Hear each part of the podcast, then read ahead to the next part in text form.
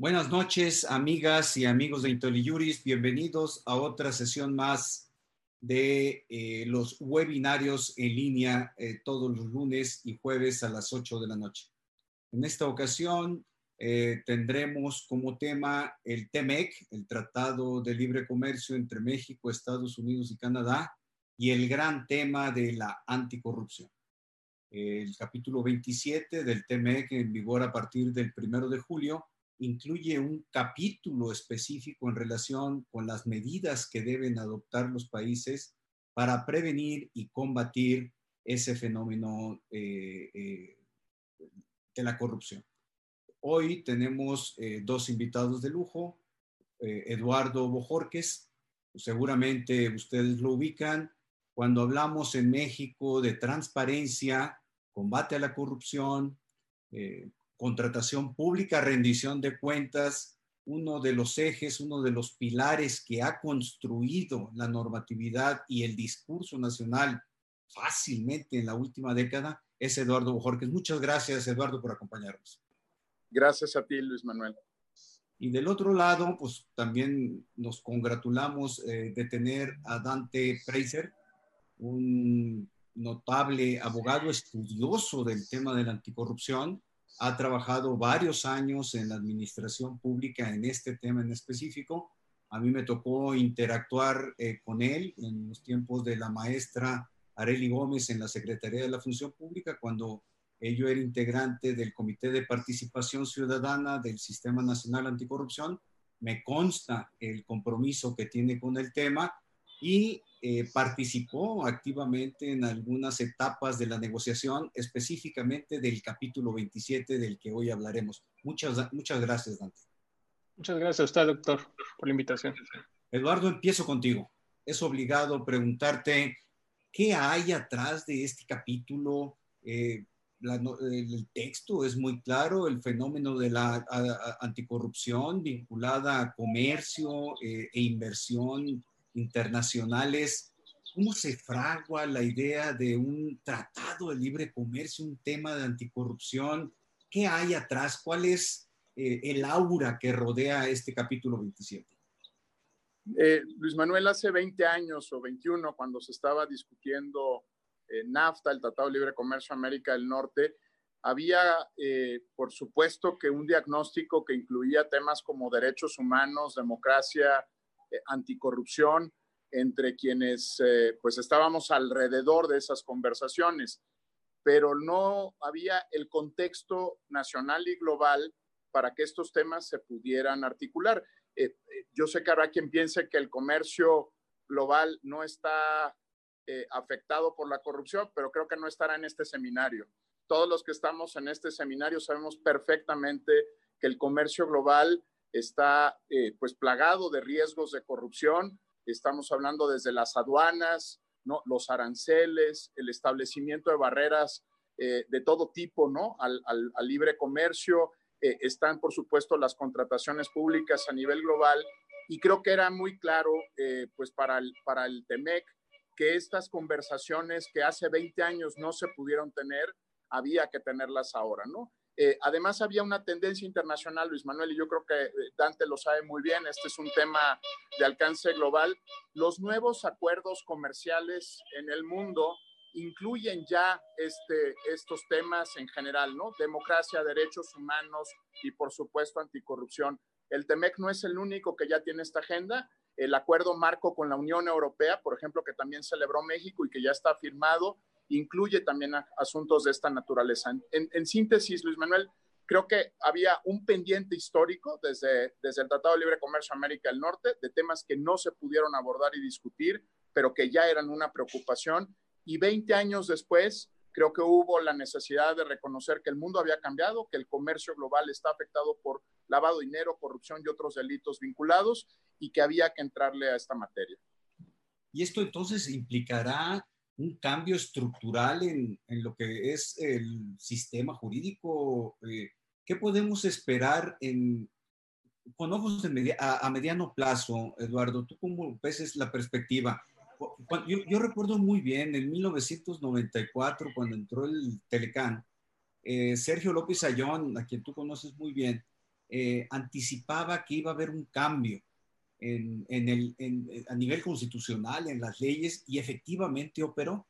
Ahora, si lo vemos solo en relación con el capítulo anticorrupción, tú que tanto tiempo has estado, ¿qué perspectiva le das a este tema? Creo que en este caso tuvimos una coyuntura como país, eh, seguramente, bueno, tú la conoces, Luis Manuel, y estoy seguro que Dante va a, a, entrarle a este tema. Teníamos una coyuntura como país que no, no va a ser fácil que se repita.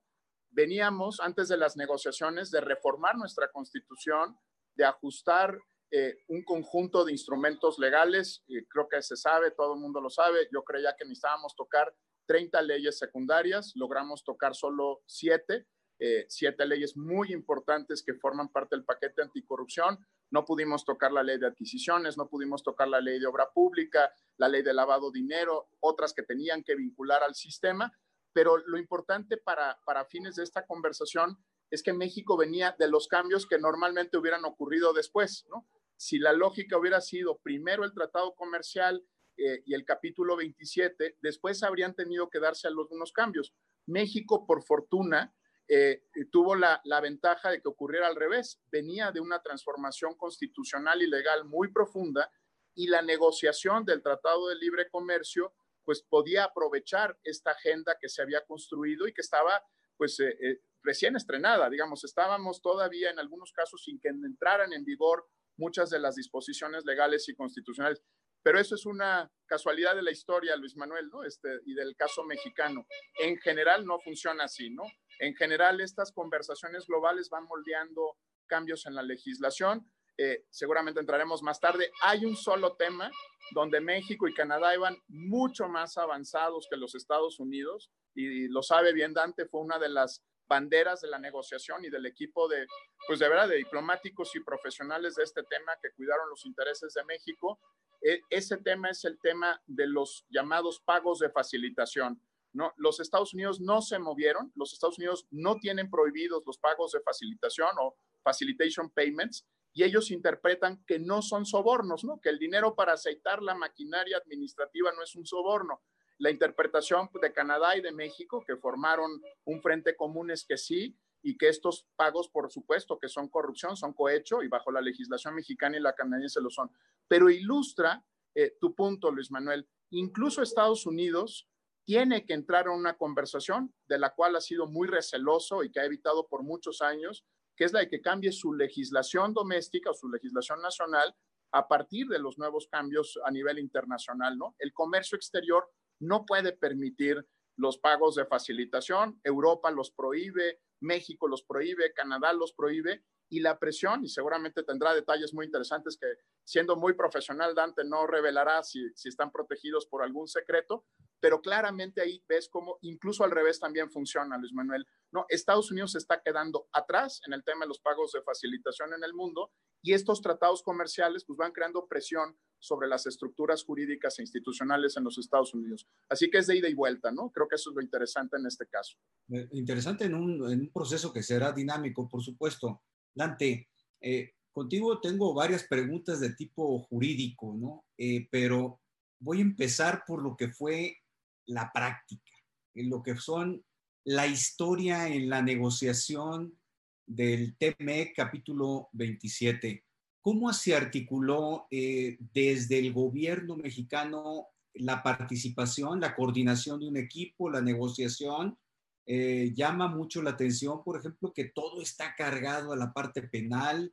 Eh, ¿cómo, cómo, fue esa interacción? ¿Cómo se armaron los equipos? Un, un poco de anécdota. Y si puedo, contrariamente a lo que dice Eduardo, sí trataremos de sacar un poquito más de sopa de la que de la que estás dispuesto a echar, ¿no? Pero eh, viene, viene Dante. No, al contrario, a ver, me, gustaría retomar un poco de lo que decía Eduardo.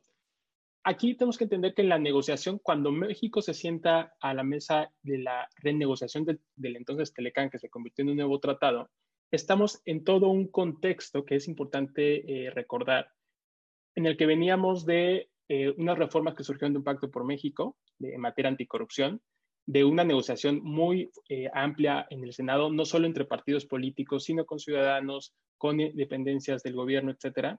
Pero también estábamos en un contexto internacional complicado. Eh, veníamos del Brexit, eh, había ganado Donald Trump después de todo lo que implicó eso, incluso en la relación con, con México. Eh, traíamos en 2016, 2017 la explosión del caso Odebrecht, lo cual puso en el centro de la agenda internacional latinoamericana desde Estados Unidos, por lo que eh, implicó la, la, el hecho de que el Departamento de Justicia de Estados Unidos publicara esta información. Teníamos alrededor de esta negociación muchos intereses. Estados Unidos había salido del TPP, que había sido un, acuerdo muy amplio que se había logrado con otros países del, Pacífico. Y entonces, en ese contexto se da la instrucción de iniciar una renegociación que sabíamos que tenía que ser rápida, tenía que ser técnicamente muy correcta, porque eh, nos jugábamos como país nuestro futuro económico ante una amenaza eh, directa y abierta del presidente Trump. Pero también sabíamos que no teníamos eh, muchísimas, en este tema en particular, muchísimo que decir respecto de los resultados que había dado México, porque nuestro sistema estaba empezando. Entonces, en la mesa de negociación, y, aclarando un poco el punto de la información que pudiera ser reservada, en este momento, uno, yo no soy servidor público, Dos, la negociación ya terminó, entonces, eh, por lo tanto, todas las trabas de, carácter reservado ya se, se, se, eliminan. Y desde esta posición actual que yo tengo ya como ciudadano, sí creo que es importante eh, platicar y conversar respecto de cuál, cuáles fueron las tensiones, que no fueron tensiones de objetivo, sino fueron únicamente tensiones de lo que las leyes implicaban en el caso estadounidense de poder cambiar o no, en el particular la ley que señala Eduardo, la FCPA, que es la, la, la, ley de prácticas corruptas en el extranjero. Y en esa negociación de temas puntuales como el tema de facilitation payments y otros, eh, en particular eh, temas como el whistleblower o, o alertadores de corrupción, la negociación giraba alrededor de qué puedes tú con tu sistema jurídico comprometerte en un marco eh, trinacional, porque no solamente era que lo cumplieras al interior, sino que en una parte de cooperación internacional tratáramos de homologar desde cierto punto normas para que fuera simple que detectar estos actos de corrupción en las negociaciones comerciales entre empresas y gobiernos de los tres países. Y esto es importante decirlo porque a veces pareciera que este capítulo anticorrupción o el tratado en su conjunto eh, tiene alcances adicionales, pero no, la verdad es que quien piense que por el tratado anticorrupción vamos a acabar con la corrupción política, la corrupción electoral o la corrupción de, otro, de cualquier otro tipo que no sea la corrupción comercial, pues sí está equivocado. Sin embargo, sí puede ser un catalizador este tratado y en particular algunas de las eh, disposiciones que tiene para que nuestro sistema jurídico, fortalecido con cooperación internacional, fortalecido con casos que se presentan en los dos países, y hay muchos ejemplos de tema Walmart, el tema Duarte, el tema etcétera, etcétera, hay muchos casos que sí esta colaboración entre los dos países van a poder permitir que en este marco concreto, con reglas muy claras, con compromisos puntuales, sea posible empezar a desarmar estas redes de corrupción que se dan de manera transnacional. En el, esquema jurídico del, eh, capítulo 27, ¿cómo está estructurado? Porque veo que aparece el tema de sector privado y sector social, que ahorita quiero profundizar ese tema con Eduardo, pero ¿cómo, quedó estructurado? ¿Por qué está así estructurado? Veo que hay eh, paneles de solución de controversias, no alcanzo a entender bien cómo, poco a poquito vamos a evolucionar también en ese tema de solución de controversias, pero ¿por qué quedó así? ¿Qué, qué contiene ese capítulo 27? Acabo de leer un artículo muy interesante tuyo sobre el tema. Sí, a ver, creo que hay dos cosas que decir. Primero, eh, el tratado no solamente tiene eh, elementos anticorrupción en el capítulo 27, pero evidentemente en este se centra toda la política anticorrupción. También encontramos otras disposiciones en la parte de compras públicas, que es muy, muy relevante lo que establece desde el punto de vista de cómo el gobierno tiene que tener entes que se encarguen eh, de resolver alguna inconsistencia en temas de contrataciones públicas y también otros de temas eh, de mejora regulatoria donde incluyen temas de transparencia y rendición de cuentas. Pero en el caso del capítulo anticorrupción tenemos que entender que se toma como base el capítulo anticorrupción y de transparencia del TPP, es, la redacción Estados Unidos trae a la mesa. Al momento de decidir cómo, íbamos a empezar, Estados Unidos dice, a ver, hay que aprovechar que ya tenemos un acuerdo del que Estados Unidos se salió, pero que en México y Estados Unidos hemos llegado a, una, a, una, a un acuerdo respecto del contenido en el TPP y ponen como base ese, esa redacción en el capítulo anticorrupción. Se elimina toda la parte de transparencia porque se definió que era eran temas de transparencia regulatoria, no de transparencia como política pública, y para efectos del marco del marco de anticorrupción o, para efectos del tema comercial, el tema de transparencia pública no, no iba en un tratado internacional de esta naturaleza o con este objetivo, se saca todo el tema de transparencia y solamente se dejan los temas anticorrupción. Ustedes van a ver cosas muy similares en el TPP, en el capítulo anticorrupción del TPP y en este capítulo. Sin embargo, la forma en la que se fue construyendo fue, con base en esa, en esa redacción, fuimos añadiendo cada uno de los países temas que nos interesaban en particular.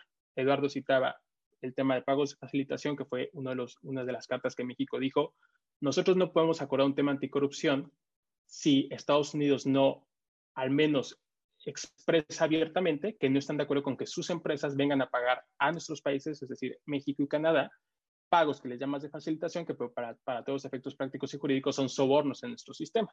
Y la negociación fue muy interesante porque lo que planteamos fue al revés.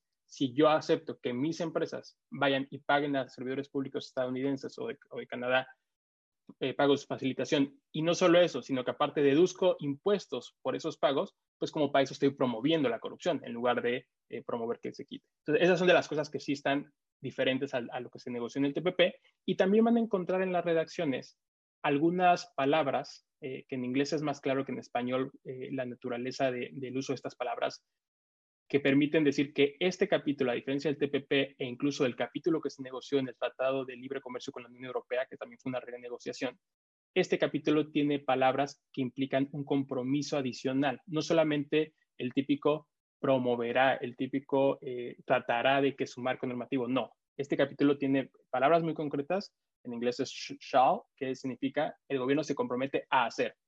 Y ahorita que pasemos a la parte de la solución de controversias, les puedo contar qué partes de ese capítulo, que no todas, sí pueden sujetarse a este mecanismo.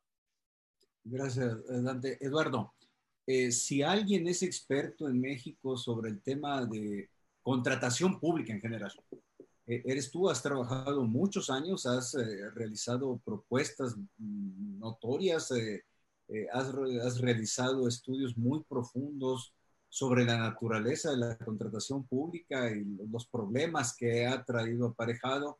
Y ahora el Telecán, fuera del capítulo anticorrupción, pues sí tiene una regulación muy poderosa en lo que corresponde a este tema. ¿Tú cómo nos puedes explicar eh, la regulación de, del TEMEC, dije Telecam, perdón, del TEMEC en, en, el tema de compras públicas?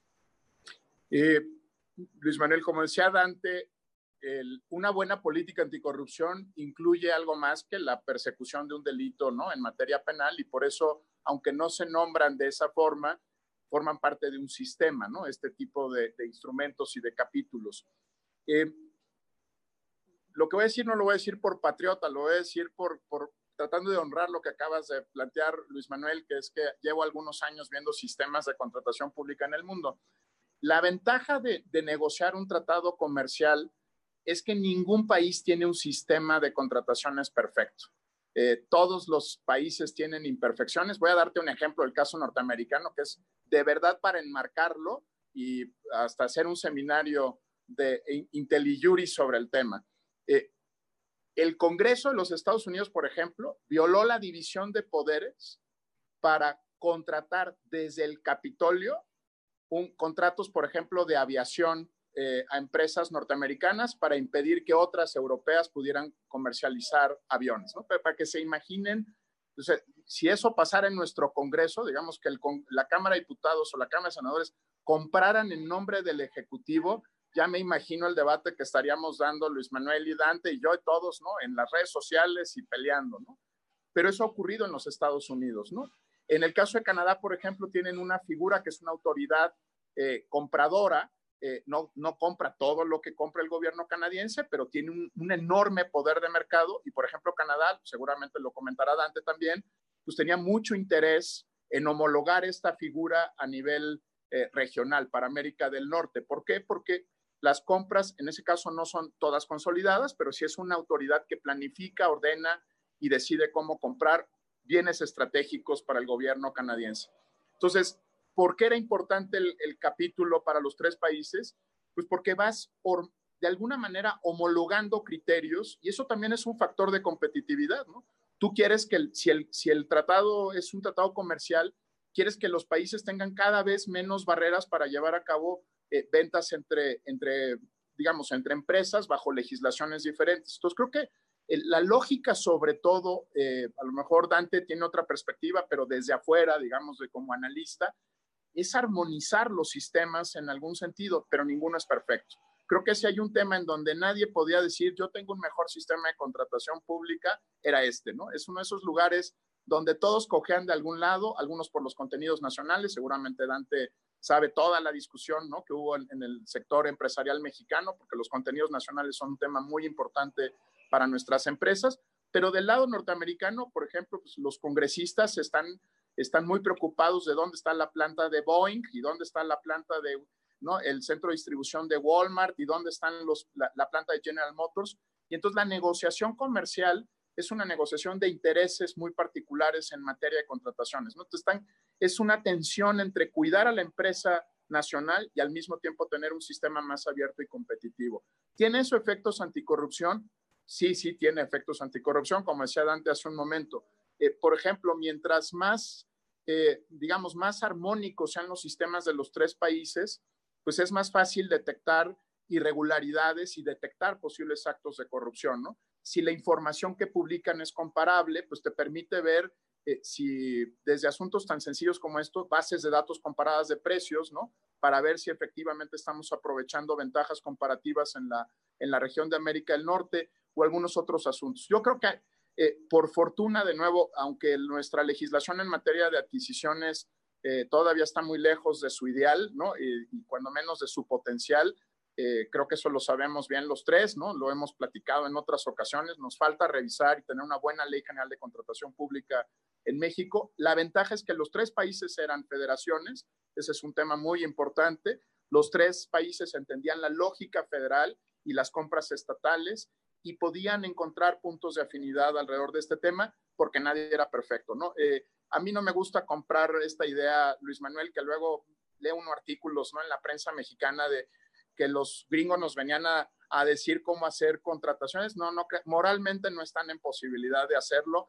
Tienen un montonal de pecados en su sistema de contratación pública y los canadienses también. Entonces, ese es uno de los lugares donde México tuvo también margen de maniobra en las negociaciones porque nadie es perfecto en contratación pública. Es, es que lo que pasa es que hay mucho dinero en la contratación pública. ¿no?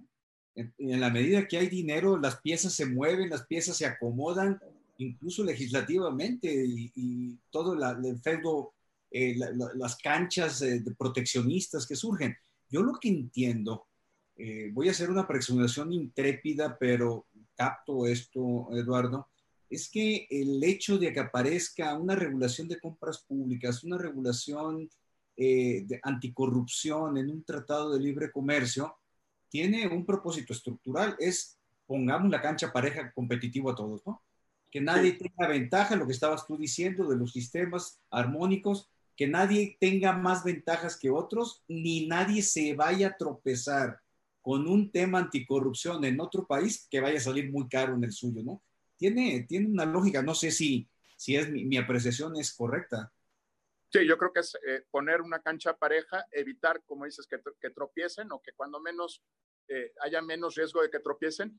Y, a veces también perdemos de vista que, digamos, nada más a nivel de gobierno federal, estamos hablando de 2.3 billones de pesos de contrataciones públicas al año. O sea, este es un, esta es la decimoquinta o la decimocuarta economía del planeta. Eh, ninguna empresa canadiense y norteamericana está dispuesta a sacrificar hasta 2.3 billones de pesos de potenciales ingresos, ¿verdad? Digamos, eh, a todos les interesa que este mercado florezca bien y por eso era también clave el tema de contratación. Eh, eh, eh Dante, paso contigo. Eh, aparece una regulación muy precisa sobre funcionarios públicos, conceptos, definiciones ¿Cómo, ¿Cómo, está este, este apartado del capítulo 27 del, del TEMEC? Iba a decir Telecán otra vez. La costumbre de veintitantos años de hacerlo, ¿no? TEMEC. En realidad es un acuerdo modificatorio del Telecán. Sí. lo que se publica en el DOC es un acuerdo que modifica el Telecán y al que se le denomina de otra forma y cada país decidió ese otro nombre que ponerle. E, efectivamente, el, el, capítulo se divide en varias partes, pero yo creo que la esencia del capítulo está tanto en las medidas que se establecen para combatir con la corrupción como en otros dos, otros dos subartículos que son el de tema de promover la integridad de funcionarios y la participación del sector privado y, social.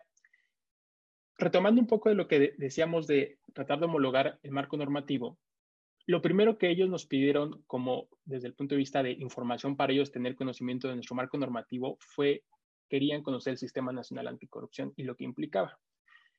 Primero nos sorprendió que supieran que existía, que habíamos tenido una reforma, pero también nos sorprendió que no sabían los detalles de la misma. Hicimos eh, una cantidad impresionante de documentos explicándole con peras y manzanas, insistiendo en recordar que era la época en la que estaba en implementación el sistema, en el que ni los propios eh, mexicanos terminábamos de entender el alcance, el potencial que tenía el sistema. Pero hicimos nuestro mejor esfuerzo en esos momentos que aparte estábamos viviendo la integración del sistema, la implementación estábamos viviendo. Hicimos nuestro mejor esfuerzo, les explicamos el sistema y lo curioso es que tanto canadienses como estadounidenses nos dijeron su sistema en el papel es increíble. Tiene un sistema que nosotros añoraríamos siquiera pensar algún día tener una reforma constitucional. Obviamente en Estados Unidos no, no hay reformas constitucionales con la facilidad como las hay en México, para lograr homologar tantas instituciones, porque son siete. El sistema nacional son, son seis instituciones más el CPC. Nos decían dos cosas. Uno, ojalá tuviéramos la capacidad de, de, tener en nuestros sistemas jurídicos la posibilidad de homologar seis instituciones a nivel federal y estatal uno. Y la otra cosa que nos dijeron es, nunca habíamos visto en ningún otro país que un grupo de ciudadanos, el CPC, fueran los encargados de ese sistema. Entonces, en el papel les parecía un escenario extraordinario. Y una de las partes en las que más se enfocaron fue, obviamente, en la integridad de los servidores públicos. Y lo que se plantea ahí son las reglas que ellos tienen ya muy eh, trabajadas. Temas de declaraciones patrimoniales, que nosotros muy entusiasmados estábamos en la construcción con Eduardo, no me dejaba mentir, y muchos participantes de, mesas de trabajo con, nuestro nuevo formato de declaraciones patrimoniales, que iba a ser el gran paradigma de la información pública de servidores públicos, la, ley 3 de 3, obviamente. Eh, también está todo el tema por parte de los servidores públicos en materia de códigos de ética. Una parte muy importante que nosotros insistíamos que era, eh, que era necesario mantener que era el tema de capacitación de servidores públicos, al menos aquellos que tenían que ver con contrataciones públicas, con temas relacionados con comercio, es decir, todo lo que implicaba el servicio profesional de carrera. Y así un par más de, eh, disposiciones que lo que buscaban era lograr eh, poner a los servidores públicos de México, a lo mejor no a todos, pero al menos sí a los de nivel alto y que, tenían temas relacionados con comercio internacional, ponerlos a la altura de sus pares, en este sentido estadounidense y canadiense, que estaban o llevaban mucho tiempo acostumbrados a estas cosas. La diferencia que México puso en la mesa fue que nosotros dijimos, ok, pronto no, no solo nos estamos comprometiendo por a nivel federal, como sí lo hizo Estados Unidos y en su momento Canadá, sino nos estamos comprometiendo por todo el país, porque lo que tenemos es un sistema nacional, un sistema nacional que aplica reglas tanto al presidente como al eh, presidente constitucional, como al presidente municipal del municipio más pequeño que se les pueda ocurrir. Entonces, había mucho entusiasmo por esa parte. Eh, sin embargo, había una parte que no entendían ellos, que era toda la parte administrativa, la parte de responsabilidades administrativas. En Estados Unidos y en Canadá, estos temas, eh, desde el punto de vista de las conductas, se ven en la parte penal. Por eso ustedes en este capítulo no van a encontrar ninguna referencia a responsabilidades administrativas, si son graves o no graves. Todo esto es una hechura mexicana, eh, atípica, nos señalaban ellos, que tengamos conductas eh, con idénticas eh, eh, descripciones tanto a nivel penal como a nivel administrativo, para ellos la parte administrativa no se entiende como un tema que pueda ser de juicios para perseguir a servidores públicos, eso no lo entendían. Entonces, este capítulo queda en esencia para un tema de compliance desde el punto de vista empresarial de materia penal y desde el punto de vista de servidores públicos única y exclusivamente penal. Por eso yo creo que para el cumplimiento de este capítulo en particular, lo más importante no es ni la Secretaría de la Función Pública, ni la Auditoría Superior de la Federación, sino la Fiscalía Anticorrupción, que es la que hoy por hoy tiene menos recursos, la que no ha logrado, no por carencia de su titular, ni mucho menos, sino por la falta de los recursos materiales y humanos, no ha logrado ponerse eh, en el centro de la escena, al menos para este tema, en materia de combate a la corrupción. Eduardo, eh, hay un capítulo especial de, perdón, hay un apartado especial en el TMEC, en el capítulo 27, sobre el sector privado y me quiero referir en particular al sector social. Por cierto, tenemos un buen número de preguntas, pero sí, el, mismo capítulo 27 nos da mucha conversación, ¿no? Eh, eh, tú has estado en la lucha durante varios años, de hecho, así fue como tuve el gusto de conocerte, interactuar contigo en, en el sector social. Eh, Y ahora eh, leo, preparando este, conversatorio, leo que eh, se da un impulso importante en el TMEC eh, a la participación ciudadana. tenemos un sistema nacional anticorrupción que, por, por cierto, el aplauso que dieron los gringos y los canadienses, te llevas una buena parte porque tú fuiste de los arquitectos de ese sistema nacional anticorrupción. Sin embargo, el sistema, eh, de unos meses para acá, un par de años, eh, tampoco tuvo el desarrollo esperado. Eh, ciertamente, el presidente de la República, desde la campaña, anticipó que no era muy afín al, concepto y a la idea de tener un sistema nacional anticorrupción. siempre fue muy transparente en sus planteamientos pero no sé si ahora el TEMEC viene a relanzar la participación ciudadana, a reconfigurarla. Se puede a partir de ahí, esta es otra materia de un, de un webinario, pero bueno, se puede retomar la idea del Sistema Nacional Anticorrupción. ¿Cómo, cómo nos vemos en el corto plazo en ese, esa reformulación en el tratado de lo que es el sector social? Creo que Luis Manuel lo decía muy bien Dante, eh, en gobierno comparado, y bueno, nadie es profeta en su tierra, ¿no? Se reconoce que México puso la casa en orden alrededor del Sistema Nacional Anticorrupción. Había muchos temas que eran históricos, ¿no? Que no se habían podido avanzar, que se incorporaron a una sola reforma. por ejemplo, poca gente le dedica tiempo al tema de la reforma de la, a la ley de fiscalización superior, pero quienes conocemos el proceso de negociaciones sabemos que los gobernadores lo que más odiaron y se le plantaron varias veces al Ejecutivo Federal para que no pasaran estas reformas es el tema de fiscalización superior, ¿no? Y darle a la Auditoría Superior de la Federación nuevas herramientas para el gasto federalizado y las participaciones que se envían a los estados. Por ejemplo, este era un tema muy importante para la sociedad civil pero claramente muy incómodo para los gobernadores. A mí no me sorprende que haya resistencias alrededor del Sistema Nacional Anticorrupción, lo hemos platicado muchas veces, Luis Manuel, porque tocó muchos intereses, muchos, ¿eh? Desde la persona, el individuo que está conjugando en primera persona del singular la declaración patrimonial, piensa nada más cuántos gobernadores se sienten fascinados por andar publicando una declaración patrimonial, pues muy poquitos. Yo diría que hay muy poquitos que realmente están fascinados con la idea hasta el tema de fiscalización superior, la existe, mover el, eje gravitacional de la anticorrupción a donde el resto del mundo lo tiene, como decía Dante, en las fiscalías. ¿no? Nosotros eh, llevábamos 30 años de discutir el control interno como si fuera anticorrupción. Digo, eh, entre profesionales de este tema sabemos perfectamente que el control interno es control interno, ¿no? Y que la fiscalización del gasto es fiscalización del gasto. Pero desde Miguel de la Madrid y ¿no? la idea de una de, una Contraloría General de la República, se equiparó el control y la fiscalización con la anticorrupción. Eh, en realidad, lo que otros países en el mundo tienen muy claro es que es el fiscal general y los fiscales especializados, como recordaba Dante en el caso de México, quienes son el eje de la, de la política anticorrupción de un país. El resto son soportes institucionales para el control democrático del gasto público, para asegurar la integridad de los servidores públicos, para la modernización del Estado. ¿Por qué, ¿Por qué entonces el sector empresarial y el sector social? Porque por fortuna, en, los últimos 21 años, después del Tratado de Libre Comercio y hacia el TEMEC, entendimos algo que parece muy obvio, pero es que la mitad del problema de la corrupción es el sector privado. Eh, habíamos también en México eh, invertido muchísimos años en controlar más y más y más al servidor público pero no habíamos hecho la parte de, controlar el sector privado. Y aquí tengo la ventaja de no ser abogado. Entonces yo dije una serie de tonterías en la reforma anticorrupción que mis queridos profesores de Derecho Constitucional y Penal, yo no soy abogado, pero quienes fueron mis maestros, no saben los coscorrones que me dieron Luis Manuel cuando dije hay que, hay que entrarle al tema de la responsabilidad penal de las empresas, ¿no? de las personas jurídicas. Híjole, no saben los jalones de oreja que me dieron, se podrán imaginar ustedes que conocen al sector, que era tumbar un anatema ¿no? de muchísimo tiempo en la historia jurídica de nuestro país. Y por fortuna lo metimos a la miscelánea penal y nos quitamos un estigma y nos pusimos a la altura del resto del mundo. ¿no? Eh, ese enfoque de incorporar al sector privado y al sector social pues es un enfoque moderno de anticorrupción, ¿no?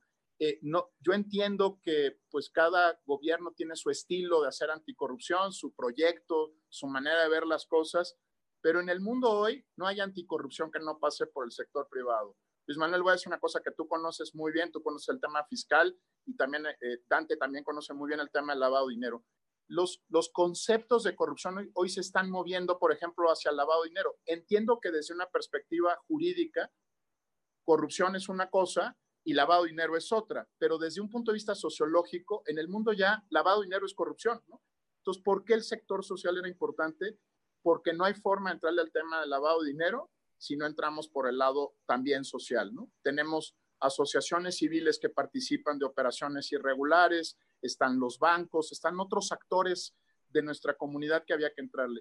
Por el lado de la participación social, eh, este era un tema muy importante no para la administración Trump, alguien por ahí ponía una pregunta o un comentario sobre la administración Trump, sino para la administración Obama. Todavía teníamos la fortuna de que los funcionarios de carrera del gobierno de los Estados Unidos, quienes venían de State Department y de otras, del DOJ y de otras dependencias que estaban en las negociaciones, traían muy marcado el tema de gobierno abierto, ¿no? de participación cívica.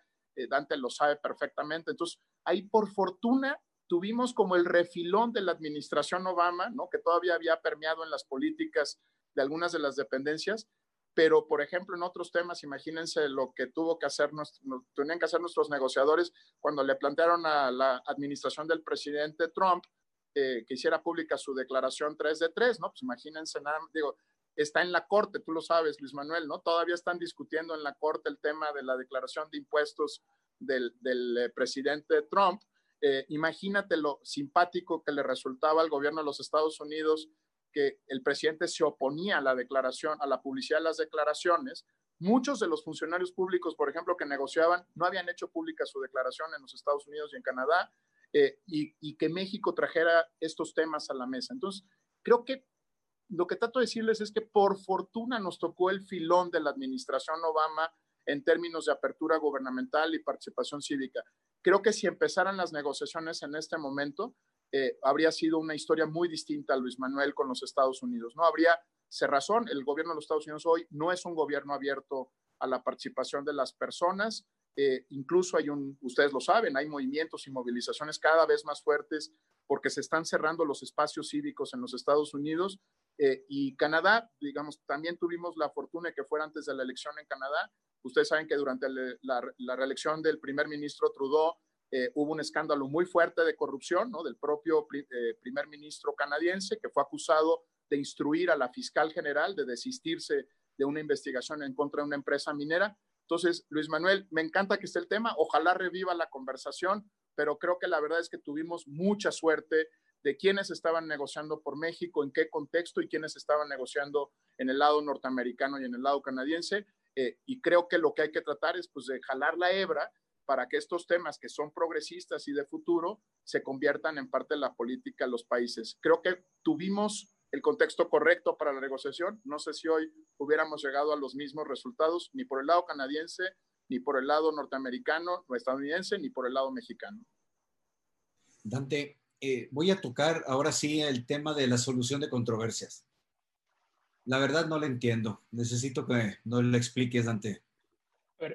cuando se plantea un tratado comercial, en particular el Telecán y este, lo que se contempla es una serie de responsabilidades, obligaciones que los estados partes se comprometen a, llevar a cabo desde el punto de vista comercial, legislativo, política pública, etc.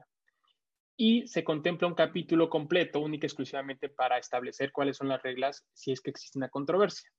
Esas reglas son muy, muy, muy, estándar, que es básicamente si uno de los estados cree que el otro estado no está cumpliendo con alguna obligación, algún compromiso, eh, se solicita que se le dé información respecto de ese cumplimiento. El estado que no está cumpliendo, entre comillas, responde con, con, con lo que considere correcto que está haciendo.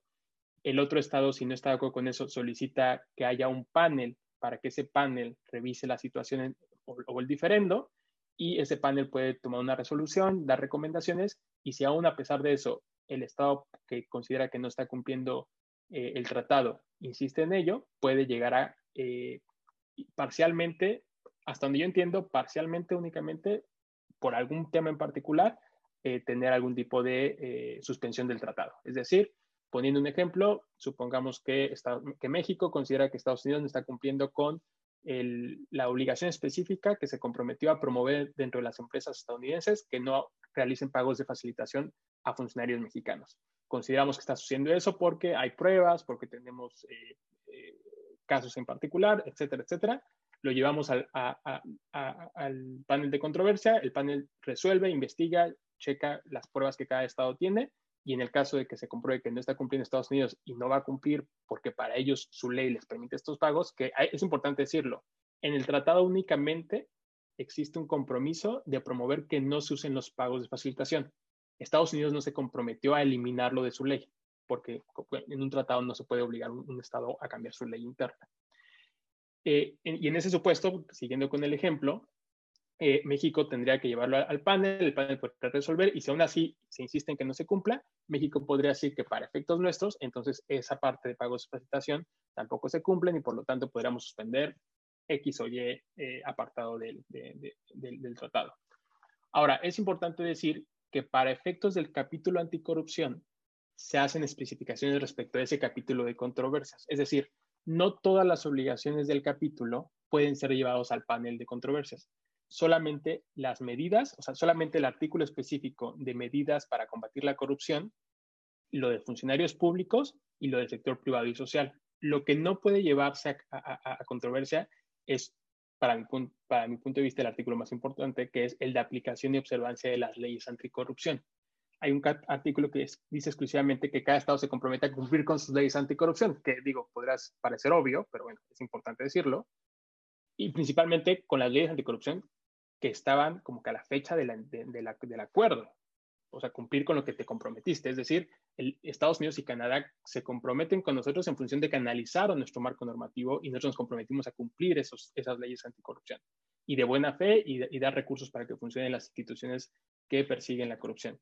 Pero ese capítulo se deja, ese, apartado específico no puede sujetarse a, a escrutinio. Es decir, Estados Unidos no podría decir México no está cumpliendo con sus leyes anticorrupción ahí ese es el único tema que yo creo que no se logró llegar a una conclusión eh, mucho más potente, y no por México, sino por los otros países que obviamente tampoco van a aceptar que México ponga en consideración que las autoridades de Estados Unidos o de Canadá están cumpliendo con sus leyes y sus instituciones funcionan. Es, en doble sentido. Es, decir, en casos concretos de corrupción no se pueden llevar a, paneles de solución de controversia. solamente como eh, desde el punto de vista de política pública, desde el punto de vista genérico, los compromisos, las medidas, que las leyes eh, se hayan reformado para tener los delitos que se consideran en el tratado, etcétera. Es decir, solamente lo que tiene que ver con política pública o política pública criminal. Eso es básicamente lo que se puede sujetar a panel de controversias. De acuerdo, gracias. Nos quedan 16 minutos. Si me permiten leer algunas de las preguntas y comentarios. Eh, eh, Eduardo, hay una pregunta de Mm, Valdemar Coronel. Eh, perdón, eh, eh, Dante, hay dos, tres preguntas relacionadas. ¿En dónde se consigue el texto del TEMEC? Fue publicado en el diario oficial, pero... En el diario oficial, diario oficial de la Federación, lunes 29 de junio de 2020. se mete en DOF y ahí está. Y debe estar también hay, en la de Economía, ¿no? Exacto. Hay un micrositio que aparte te lo separa por capítulo de la Secretaría de Economía y ahí está mucho más claro. Pero el texto oficial está en el diario oficial de la Federación del 29 de junio de 2020. Gracias. Y, por cierto, Luis Manuel, lo acabamos de subir a redes sociales en la cuenta de transparencia, por si alguien lo quiere ver el 27, está ahorita circulando para que lo encuentren fácilmente, arroba integridad MX.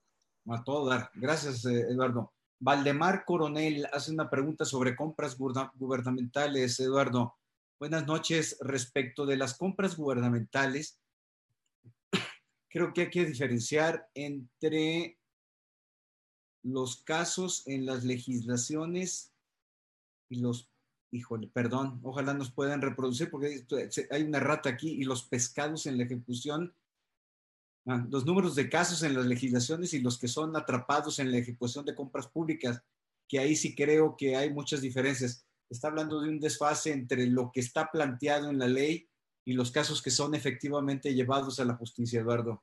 Tú tienes mucho que decirnos de eso. ¿eh? No, sin duda, sin duda. Hay, una, hay un espacio gigantesco de impunidad alrededor de las contrataciones gubernamentales. Es cierto que la ley es mucho más dura de lo que ocurre en la práctica, Dante también conoce muy bien este tema. por ejemplo, las, las multas, ¿no? Hay unas multas enormes, ¿no? Que se imponen para, para, temas de contratación pública, pero que no se cobran, ¿no? Este, pues entonces es una multa que suena con muchos ceros, Luis Manuel, ¿no? Pero pues no, nunca sonaron en la caja registradora de la tesorería de la federación o después en otra instancia se revisan esas sanciones y pues se revierten, ¿no? Eh, es un tema muy complejo, pero para fortuna nuestra es un tema global, Luis Manuel. Eh, tampoco creas que en los Estados Unidos se aplica a nivel de gobierno federal con mucha fuerza el, el tema de anticorrupción en el sistema de contratación pública y en Canadá tampoco, ¿no? Eh, digamos, son, son temas de mucha tensión entre la relación con el sector privado, eh, en la promoción de las empresas nacionales, en fin, los intereses, tú lo decías hace un rato, en el Capitolio, en el Congreso, en el Parlamento eh, canadiense. Eh, son temas muy, muy complejos, no son temas en donde México esté solo. Por supuesto que tenemos un reto enorme, nada más para darles una idea, creo que lo sabemos, pero hay que recordarlo, hay más o menos 112 formas diferentes de vender y comprarle al gobierno en México, ¿no? Eh, tenemos la, legislación federal, las estatales, eh, están eh, los regímenes especiales de Pemex, de CFE, en fin, hay, tal variedad de contrataciones, porque la gente cree que las contrataciones son solo compranet, ¿no? Pero tienes un, es un mundo de contratación pública que está ocurriendo simultáneamente.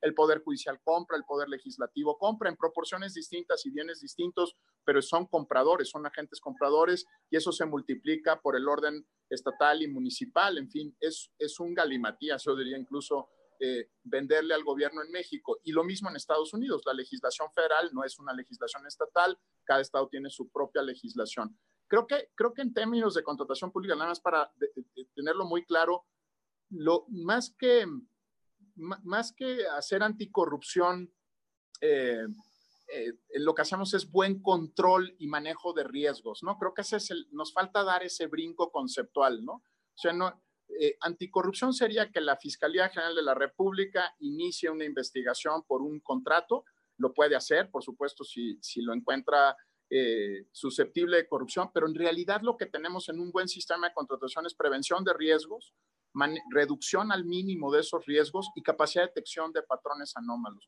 Eh, por ejemplo, yo creo que una función central de un sistema de contrataciones la cumple la Comisión Federal de Competencia Económica, ¿no?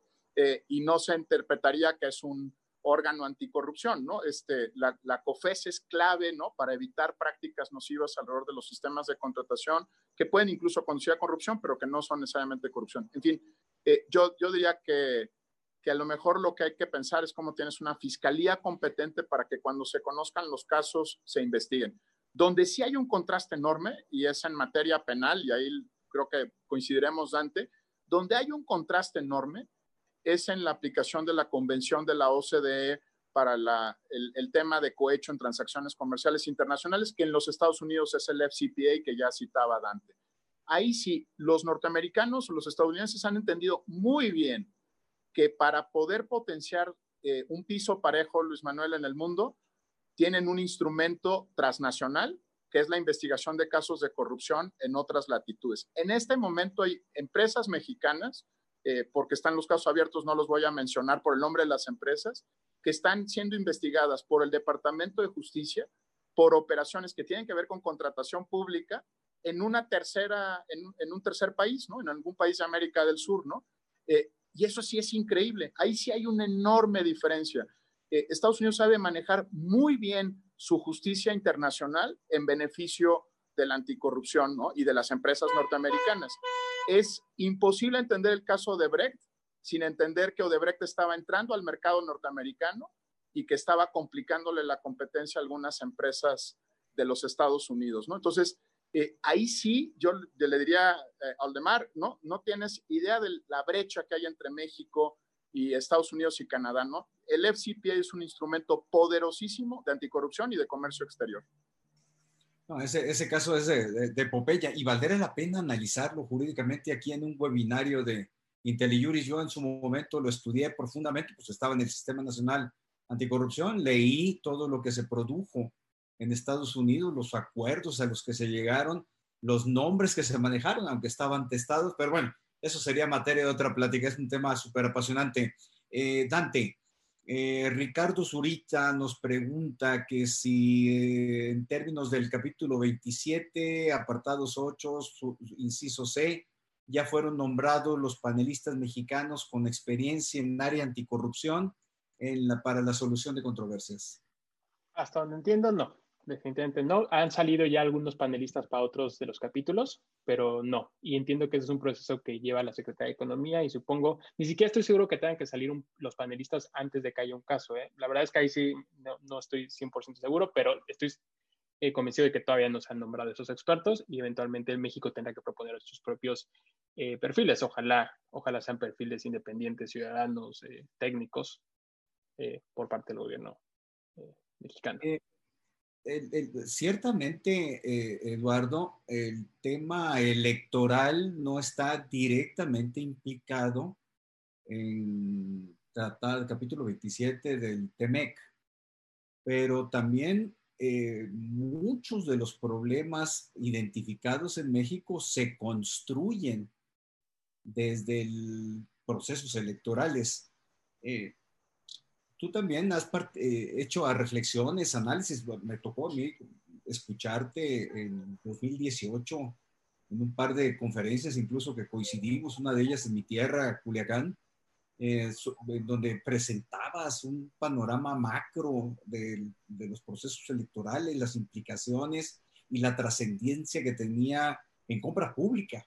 ¿Cómo vamos a tener que mm, armar el discurso? Ahí viene 2021 eh, vamos a pensar eh, eh, que los procesos electorales pues tienen una trascendencia más allá de lo que es el resultado de una elección, los compromisos que se asumen, los, los, recursos que se requieren para las campañas políticas, que es donde parece otro tema que a mí me apasiona de las empresas fantasma.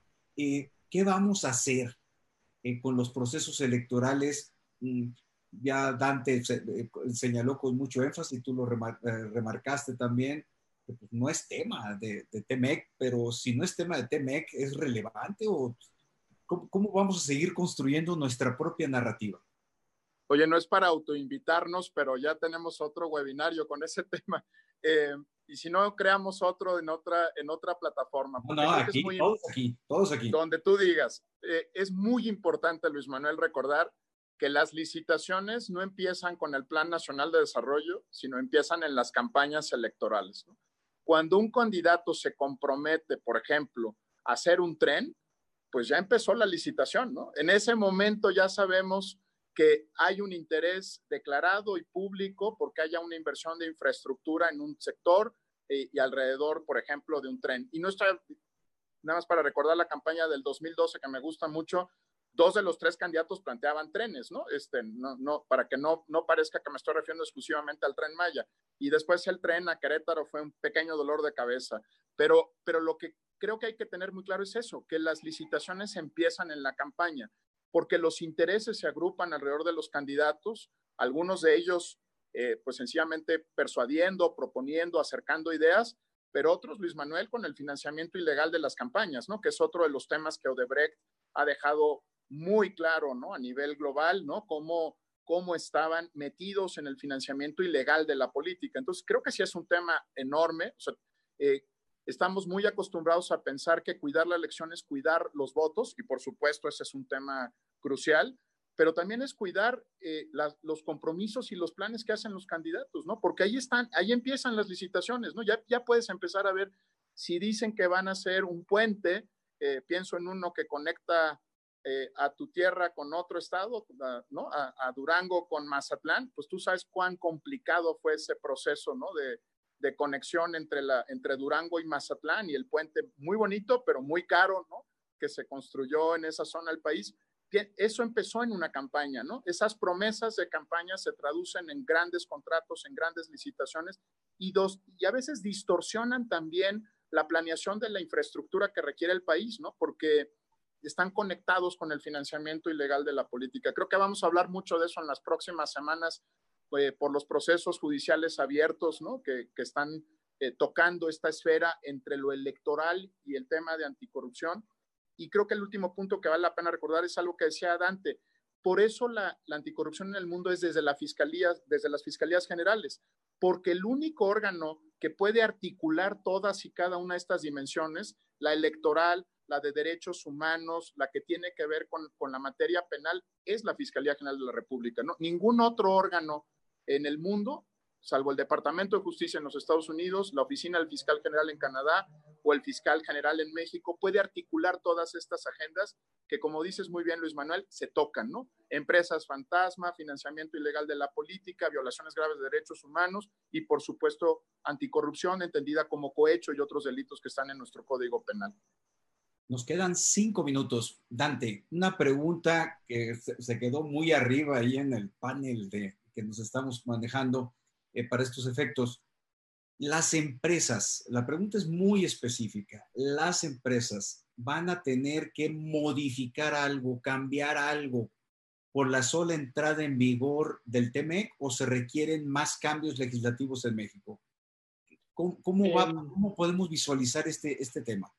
No, a mí me parece que definitivamente el, el, acuerdo que se hizo en el TEMEC ya contenía, desde el punto de vista del marco legislativo mexicano, lo que señaló en un momento Eduardo, tanto la parte de responsabilidad administrativa de las empresas, que está en la Ley de Responsabilidades Administrativas, que incluye eh, la obligación o la, o, la, promoción de que generen eh, programas de compliance con todo lo que implica, código de ética, sistemas de denuncia, etcétera, etcétera, pero también incluye el tratado que son cuestiones de compliance penal, eh, que, y particularmente en empresas públicas que, que, cotizan en bolsa, el tema de que lleven su contabilidad, etcétera. Lo que incluye el tratado que es adicional es que el Estado se comprometa a promover que las empresas pequeñas y medianas también lo hagan, que es difícil, obviamente, incluso el, tratado lo señala, con todas las, eh, cuidado todas las proporciones que no puedes obligar a, a, microempresas a generar todo un sistema que les va a salir más caro que lo que en realidad ganan.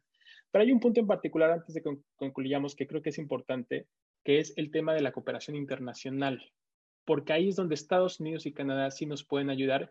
Y ahí recuerdo a Alejandra Rascón, que por cierto también preguntó acá, fue la que más impulsó ese tema en la negociación. En ese momento era titular de la ley internacionales en función pública. Yo creo que ahí es donde México debería voltear a Estados Unidos y Canadá y pedirle cooperación internacional para impulsar nuestro sistema, si no la Nacional Anticorrupción, porque al parecer al, al, nuevo gobierno no le gusta, pero a cualquier, como le llamen al sistema que le quieren llamar, de combate a la corrupción en México, y particularmente en un tema que yo creo que nos hace mucho, mucha falta, en el tema de los alertadores de corrupción, conocidos en inglés como whistleblowers.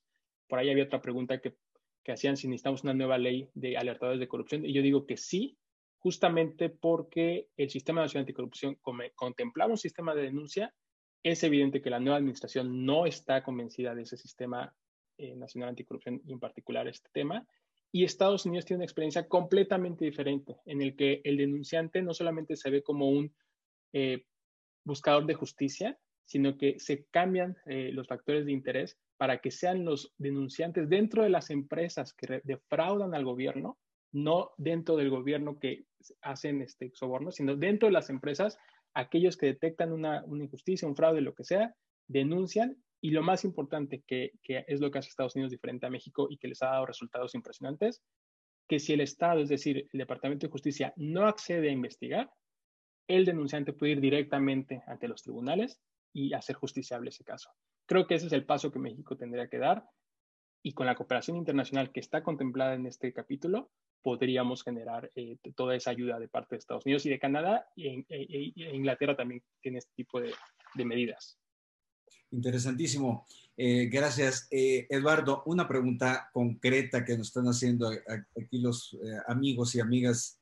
¿El TEMEC reimpulsará, fortalecerá el Sistema Nacional Anticorrupción? Yo creo que quien puede relanzar, reimpulsar el sistema anticorrupción es la sociedad mexicana, Luis Manuel. el día que nosotros cedamos a los gobiernos la responsabilidad de ponerse en cintura, eh, suelo decirlo de manera muy sencilla, ¿no? Nadie se pone a dieta por gusto, Luis Manuel, ¿no? Este, y, la corrupción es un tema donde nadie por gusto se autocontrola. Es más fácil controlar a los del pasado, es más fácil eh, criticar a las otras órdenes de gobierno. Yo creo que el sistema va, va a tener la atracción que deba de tener cuando la sociedad mexicana descubra que es suyo y que no es complicado, ni engorroso, ni, ni es el conjunto de las siete sillas más las tres, más las catorce, más las veintiocho, Sencillamente lo que hicimos fue poner en orden la casa, ¿no? Eh, tratar de tener un piso parejo y lo que falta pues ya es, es exigir resultados. Entonces, ¿qué, ¿qué, significa que funcione un sistema anticorrupción? Yo lo pondría en tres, tres grandes resultados. Que haya sentencias en firme de jueces contra personas que participan de redes de corrupción, es decir, desmantelar las redes de corrupción, que se recuperen los activos desviados eh, y el daño patrimonial del Estado, que regrese el dinero a las arcas de la nación y perdón, pero aquí sí voy a hablar del futuro del Sistema Nacional Anticorrupción, el que sea, como se le llame, bien lo dice Dante, eh, para México, está el tema pendiente de las víctimas, ¿no? La reparación del daño a las víctimas fue uno de los temas que no logramos meter en la reforma de 2016, eh, por obvias razones, creo que todo el mundo se imaginaba el contexto en el que se dieron esas negociaciones. Esas son las tres, ¿no? Desmantelar redes, recuperar activos, eh, y el desmantelamiento de redes pasa por sentencias, no por detenciones, Luis Manuel, ¿no? Este, detener es muy fácil, sentenciar es la parte compleja, ¿no? Eh, y creo que ahí todavía, eh, como se le llame, el sistema anticorrupción de México todavía no da resultados. Gracias, Dante. Gracias, Eduardo. en lo personal, me sentí honrado de estar aquí con ustedes. Aprecio mucho la la generosidad del tiempo, de la experiencia, de los conocimientos, de las ganas, la, emoción que ponen ustedes en estas charlas. En verdad lamento a un buen número de amigas y amigos y quienes participan en, estos foros no, da, no atender a los comentarios ni dar respuestas a sus inquietudes, pero bueno, el tiempo es eh, la tiranía que nos gobierna en estos momentos y me tengo que despedir, no sin antes mandarles un abrazo que en la distancia tecnológica es muy cercano. Que tengan buenas noches todos. Gracias. Gracias, Luis Manuel. Gracias, Dante. Buenas noches. Gracias a todos.